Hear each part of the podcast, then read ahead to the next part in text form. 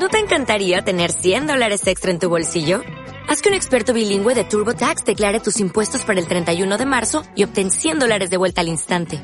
Porque no importa cuáles hayan sido tus logros del año pasado, TurboTax hace que cuenten. Obtén 100 dólares de vuelta y tus impuestos con 100% de precisión. Solo con Intuit TurboTax. Debes declarar para el 31 de marzo. Crédito solo aplicable al costo de la presentación federal con TurboTax Full Service. Oferta sujeta a cambios o cancelación en cualquier momento. Nos ponemos metas a diario, pero ¿cuántas de estas las llevamos a cabo? Quizá por falta de tiempo o interés. No les miento, también pasaba por eso y quise hacer un cambio, ponerme de pie y iniciar algo distinto. Así nace Reto 2020, un podcast y videoblog en donde busco dar a conocer la información de los artículos indexados o científicos que leo a diario. Pero no de una manera compleja ni nada de eso, sino con un lenguaje donde todos nos involucremos. Así que adelante. El ¿qué tal? 9 de febrero les traigo un texto acerca de por qué decimos callar nuestras opiniones, así que algunos datos del artículo. Se titula Opinión de escenarios comunicativos, influencias y factores contextuados, noces procesos psicológicos de espiral dúo silencio, que traduciría algo así como opiniones y escenarios comunicativos, influencia de factores contextuales en los procesos sociopsicológicos de la espiral de silencio.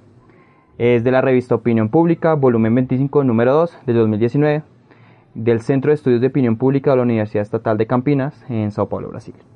Así que lo que hace el investigador es mostrarnos cuáles son los factores que deciden o que influyen en que las personas decidan cambiar o no expresar sus opiniones. Él divide en dos espacios. El primero son los espacios personales, donde pues señala que las personas prefieren eh, en esos lugares no dar su opinión porque hay un contacto directo con las personas. Y el segundo espacio es en las redes sociales, y él dice que las, personas prefieren dar su opinión muchas veces en estas plataformas o en estos espacios porque existe el factor de anonimato. Entonces, él divide la investigación del artículo en dos puntos. La primera, citar varios artículos o autores que han trabajado el tema de, desde hace muchos años. Y la segunda es aplicar todo este tipo de teorías a una investigación a partir de entrevistas.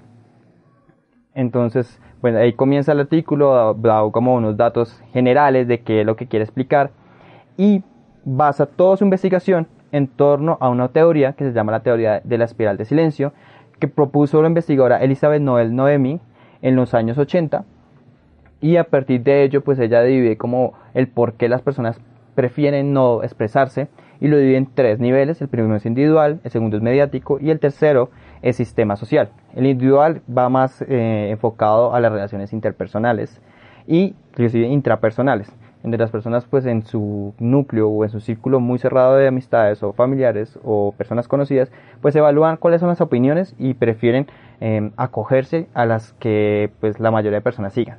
El segundo es mediático y este es más enfocado al tema de los medios de información. Y los medios de información acá ella divide que hay tres factores en los cuales ellos deciden em, qué opiniones o qué, sí, qué opiniones deciden eh, mostrar. La primera es cuáles son las dominantes, o sea, cuáles son las que imperan. La segunda es cuáles son las que tienen mayores probabilidades de crecer. Y la tercera es cuáles no, cuáles podrían generar cierto rechazo de la población o las personas o sus espectadores, las personas que siguen. De aquí surge, surge la teoría del establecimiento de una agenda, que son los medios los que deciden cuáles son los temas de los que debe hablar la opinión pública. Ya siguiendo por este tema, hay, él hace como un énfasis en cómo las personas em, o cuáles son los puntos más bases o los básicos para que las personas pues decidan y él dice, eh, hay dos el primero es motivacional y va más enfocado a las emociones a los sentimientos a lo que puede generar ciertos procesos y la segunda son los procesos lógicos que están enfocados a los hechos externos que influyen directamente en las decisiones de las personas. Me gusta un punto y es que dice, si no está bien, pues que callemos todo y que al final pues cambiemos ciertos aspectos de lo que creemos, aunque esté en contravía de lo que mm, consideramos que está bien. Hay otro extremo y es el sesgo visual y es que según lo que pensemos, todo lo que, todas nuestras opiniones son válidas, la perspectiva y son aceptadas por los demás, aunque no sea cierto.